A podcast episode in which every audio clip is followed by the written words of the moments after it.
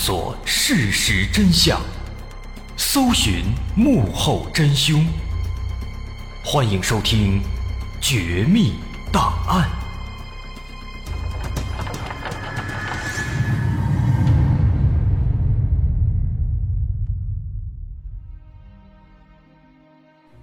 还原事实，探索真相。欢迎继续关注《绝密档案》，我是大碗。在上回末尾，咱们说到，韩建国和武国伟打算绑架费学军。为了避免案发后自己被警方怀疑，韩建国想了一个绝佳的妙计，他要假扮成受害者，让武国伟把自己和费学军全部绑架了，以此获得费学军的信任，让他快快拿钱。同时，也能让自己避免被警方怀疑。在一切安排好之后，他们就以签合同为借口，顺利绑架了费学军，当然还有韩建国。武国伟把费学军和韩建国绑上车以后，就带着他们一路开到了之前租好的地下车库，接着把两人带下车，关了进去。费学军被绑在了一根柱子上。而韩建国被扔在了一张床上。武国伟并没有直接要钱，而是打算先给他晾几天，等他实在受不了了，自然会愿意拿钱买命的。于是，在武国伟的指挥下，绑匪们两两一组，轮流在车库里看守。就这样，一直过了四天。为了达到目的，歹徒们对费学军非常残忍。在这四天时间里，只给他喝了一杯水，吃饭就更别说了。当然，对韩建国肯定就不一样了。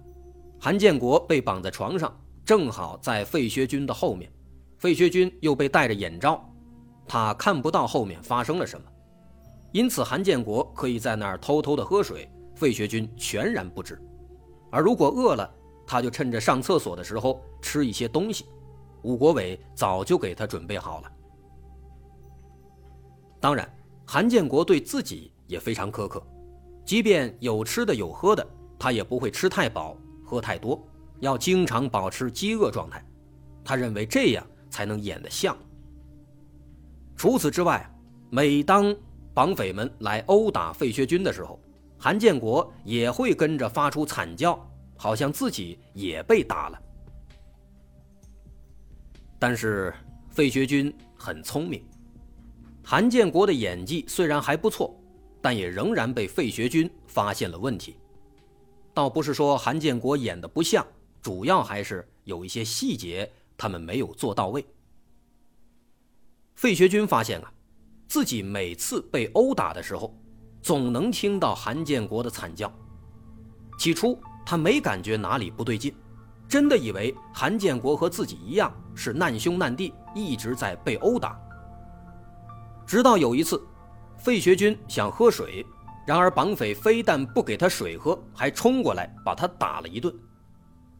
可此时韩建国也跟着发出了挨打的惨叫声，这让费学军感到非常疑惑：明明是自己惹怒了绑匪，为什么韩建国也要被打呢？从那以后啊，他就感觉这件事儿有些奇怪。再后来。有一次，绑匪又来殴打费学军，韩建国当然也跟着发出惨叫声，听起来好像也被打了。然而，在被结结实实的打了一顿之后啊，费学军忽然意识到，值班的绑匪只有两个，刚刚这两个人都在打自己，那谁在殴打韩建国呢？这让费学军感到更加奇怪了。于是，每次挨打的时候，他都开始特别的留意韩建国的情况。后来，他果然发现了更多的问题。费学军发现，绑匪对自己好像非常了解，甚至一些隐私问题，比如家里有几个孩子、上什么学校、学费有多贵，这些他们都知道。而这些信息，他在加拿大只跟韩建国说过。在第四天凌晨，费学军趁着绑匪睡觉的功夫，终于偷偷解开了绳子，拿掉了眼睛上的眼罩。他回头查看韩建国的情况，却发现韩建国不仅没有受伤，更没有被绑起来，而是躺在一张床上正睡觉呢，甚至还在打呼噜，看起来睡得很香。这个发现终于让费学军对韩建国的身份产生了怀疑。到了白天，他开始旁敲侧击地问韩建国：“他说，当时歹徒冲进房子，你为什么不帮我呀？”韩建国回答说：“自己当时也被绑起来了，没有机会反抗啊，自己也是受害者。”接着，费学军又问：“如果我给他们钱的话，能活命吗？你能保证吗？”他问这话的意思其实很明显。就是在试探韩建国。如果韩建国说能保证你活命，那不就等于承认自己是绑匪的一员了吗？但韩建国呢也不傻，他没有正面回答。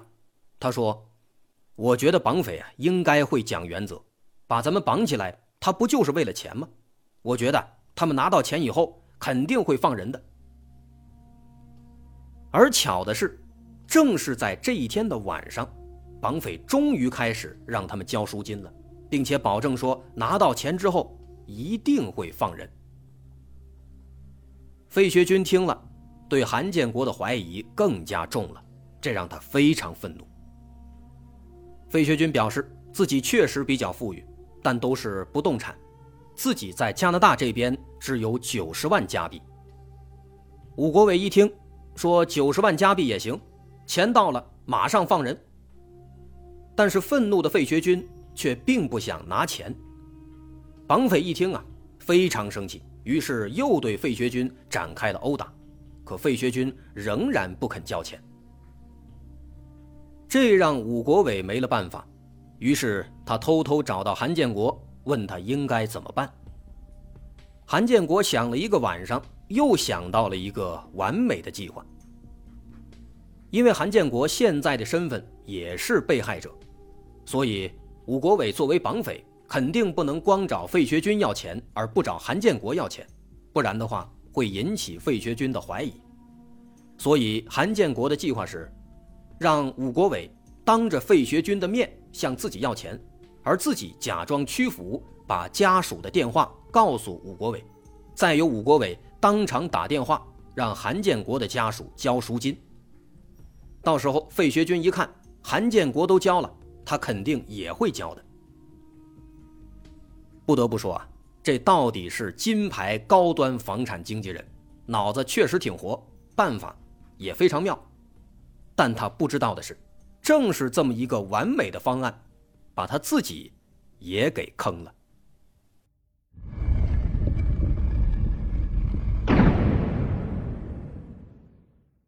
武国伟按照韩建国的计划。当着费学军的面要来了韩建国的妹妹的电话。武国伟拿到电话之后，并没有第一时间拨打，而是走出地下室，先给韩建国的妹妹偷偷的打了一个招呼。在电话里，他对韩建国的妹妹说：“你哥哥被我们绑起来了，但是不关他的事，你放心。”说完之后，挂断电话，他又回到了地下室里。在地下室里，他又当着费学军的面拨通了韩建国妹妹的电话。在电话接通以后啊，韩建国又开始表演了，他对着电话开始惊慌的大喊：“你赶快给他们打钱啊！给他们打二十万加币，他们才能放我走啊！”虽然武国伟刚才已经提前打招呼了，但实际上韩建国的妹妹当时接到电话之后啊，压根儿就没听明白。现在呢，又听到韩建国让自己交赎金，他妹妹直接懵了，以为自己哥哥确实被绑架了，吓得赶紧四处借钱。武国伟也没想到韩建国竟然会真的让家里打钱，就赶紧跑到韩建国身边，问他到底是怎么回事。韩建国表示，这叫假戏真做，欺骗费学军，增加可信度啊。武国伟一听，好办法，连连称赞。表示暂时先接受他妹妹的钱，等事情结束以后再把这笔钱给退回去。于是接着，吴国伟就又找到费学军，让他也交钱。当然，在这期间，韩建国也时不时的会撺掇费学军，让他交了赎金，花钱买平安。说当时在看了这出戏以后啊，说实话，费学军自己已经懵了。这韩建国到底是好人还是坏人呢？如果是坏人，他为什么也要交赎金呢？但思考再三之后啊，费学军认为，自己现在这个情况确实就是一个待宰的羔羊，还是直接把钱交了吧，先保住命再说。于是，在几番周旋之后，他答应了绑匪的要求，要联系家属交赎金。根据费学军提供的号码，武国伟拨通了费学军妻子的电话，而且他直接狮子大开口，不止九十万，要两百万加币。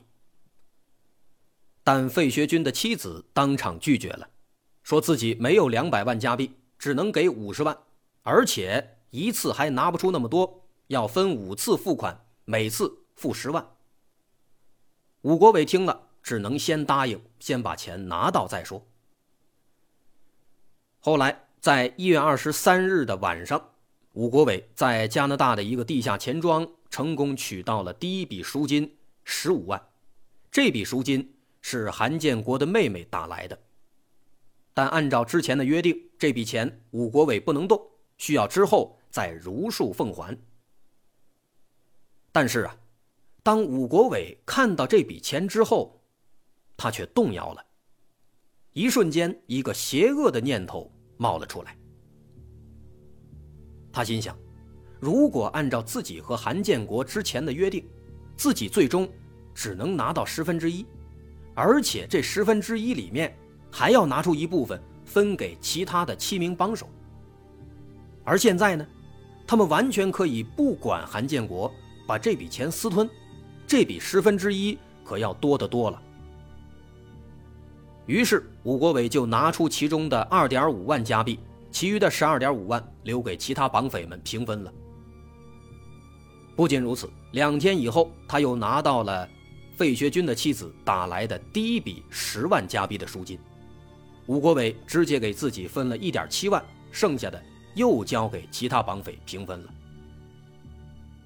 其他七名绑匪当然也乐意这样做，因为这样。他们拿到的钱会比之前约定的六千加币要多得多。可是武国伟这么做，该如何向韩建国交代呢？其实此时他也不想交代了，就像韩建国之前说的，干脆假戏真做，直接把韩建国真的给绑架了，继续向他的家属索要赎金。这想法是挺不错的。但是事情并没有那么顺利，韩建国甚至还不知道自己被背叛了，就已经没了。怎么回事呢？事情是这样的：韩建国被绑架之后，虽然绑匪没有打他，没有折磨他，但是为了演得像，只要是白天，他就一直会被绑着，本身也很受煎熬，所以才想尽办法的催着费学军让他赶紧交钱。但是韩建国的身体比较弱，他有心脏病，而且他自己还不知道。随着时间推移，韩建国就感觉自己非常难受，再加上地下室里阴暗潮湿、温度低，在这样的环境下，一月二十六日下午，韩建国忽然心脏病发作了，但他自己不知道是怎么回事，就光感觉非常难受。那绑匪们更不懂了，看他难受。只能让他赶紧躺下，先歇着。但是躺下有什么用呢？就这样，他在床上，因为心脏病死了。看到韩建国死了，费学军还以为他是被歹徒折磨死的。这一下，他终于不再怀疑韩建国的身份了。他认为韩建国真的跟自己一样是难兄难弟。但实际上，我们知道，其实。费学军一开始的怀疑才是正确的，而武国伟在得知韩建国死亡以后非常害怕，他立刻找到费学军，让他给自己作证，证明韩建国的死和自己无关，自己当时不在现场。费学军表示可以作证，但条件是得放自己走，武国伟思考再三，认为现在死人了，事情闹大了，确实不能再拖了，于是就把费学军放了。正因此，在一月二十六日，费学军忽然回来了，但韩建国却不见了。韩建国死了，他的尸体去了哪里呢？武国伟和其他绑匪商量之后，直接把尸体埋在了地下室里，之后逃之夭夭。直到半年多以后，韩建国的尸体才在地下室里被警方挖了出来。而令人唏嘘的是，直到那个时候，费学军还被蒙在鼓里，还在以为韩建国的死是歹徒们的折磨导致的。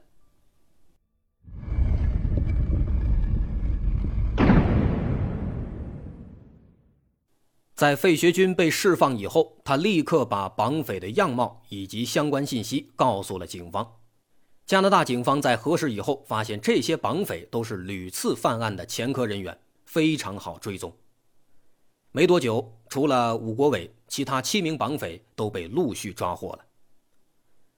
那么，武国伟去了哪里呢？通过费学军提供的信息，警方得以确认，逃脱的这名案犯确实就是武国伟。可是查了很久都没有查到他的踪迹。加拿大警方认为。他有可能已经逃到了国外，于是他们通过国际刑警组织对武国伟发出了红色通缉令。什么是红色通缉令？说白了就是一种国际间的通缉令，各相关国家可以根据红色通缉令对相应的在逃犯实施逮捕。但是红色通缉令发了两年，武国伟却一直没有消息，一直到。二零一三年十月二十日，这天上午十点左右，广东省开平市公安局接到一起报案。报案的是一名女子，她说自己被一个男的袭击了，被泼了一身的红油漆。在简单了解之后，警方认为这应该是一个简单的情感纠纷。之后，警方来到现场，了解到报案的女子名为徐某。泼油漆的男子名为吴某，吴某向警方表示，这个徐某的儿子把自己的女朋友拐走了，所以他才来到徐某家报复。一边说着，又和徐某争吵起来。由于双方争吵的非常激烈，民警要求双方到派出所进行调解。来到派出所之后，给双方当事人登记做笔录。在这个时候啊，民警发现。这个吴某的名字，他的全名叫做武国伟。拿出武国伟的身份证件一核实，发现他竟然是国际刑警组织红色通缉令的通缉犯，于是马上把他控制住，移交给了相关部门。这的确就是那个武国伟。当年他为了逃避加拿大警方的抓捕，在2011年2月逃到了韩国。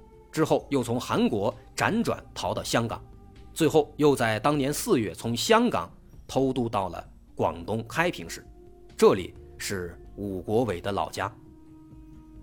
他以为回老家以后就安全了，在当地仍然不老实，还是天天混吃等死，最后终于闹出了事端，落入法网。武国伟落网之后，如实供述了自己的罪行。这才揭开了这起发生在加拿大的绑架案背后的离奇的故事。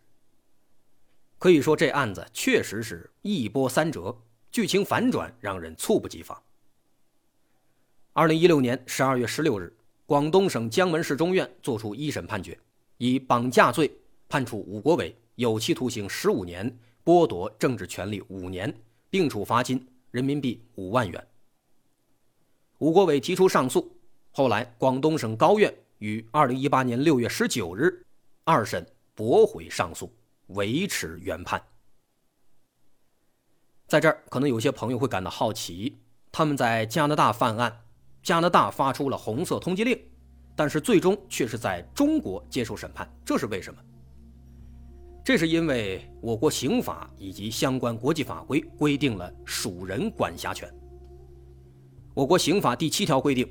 中华人民共和国公民在中华人民共和国领域外犯本法规定之罪的，适用本法。也就是说，中国人在国外犯罪，照样可以弄回来判刑。纵观整个故事，其中韩建国可能是最倒霉、最可悲的。他从最开始的主谋想了两个非常完美的计划，但最后却莫名其妙的变成了真正的受害者。这种情况显然是他始料未及的，或许这就叫作茧自缚吧。我是大碗，这起奇葩的绑架案就说到这儿。如果您喜欢，欢迎关注我的微信公众号，在微信搜索“大碗说故事”，点击关注即可。感谢收听，我是大碗，咱们下回再见。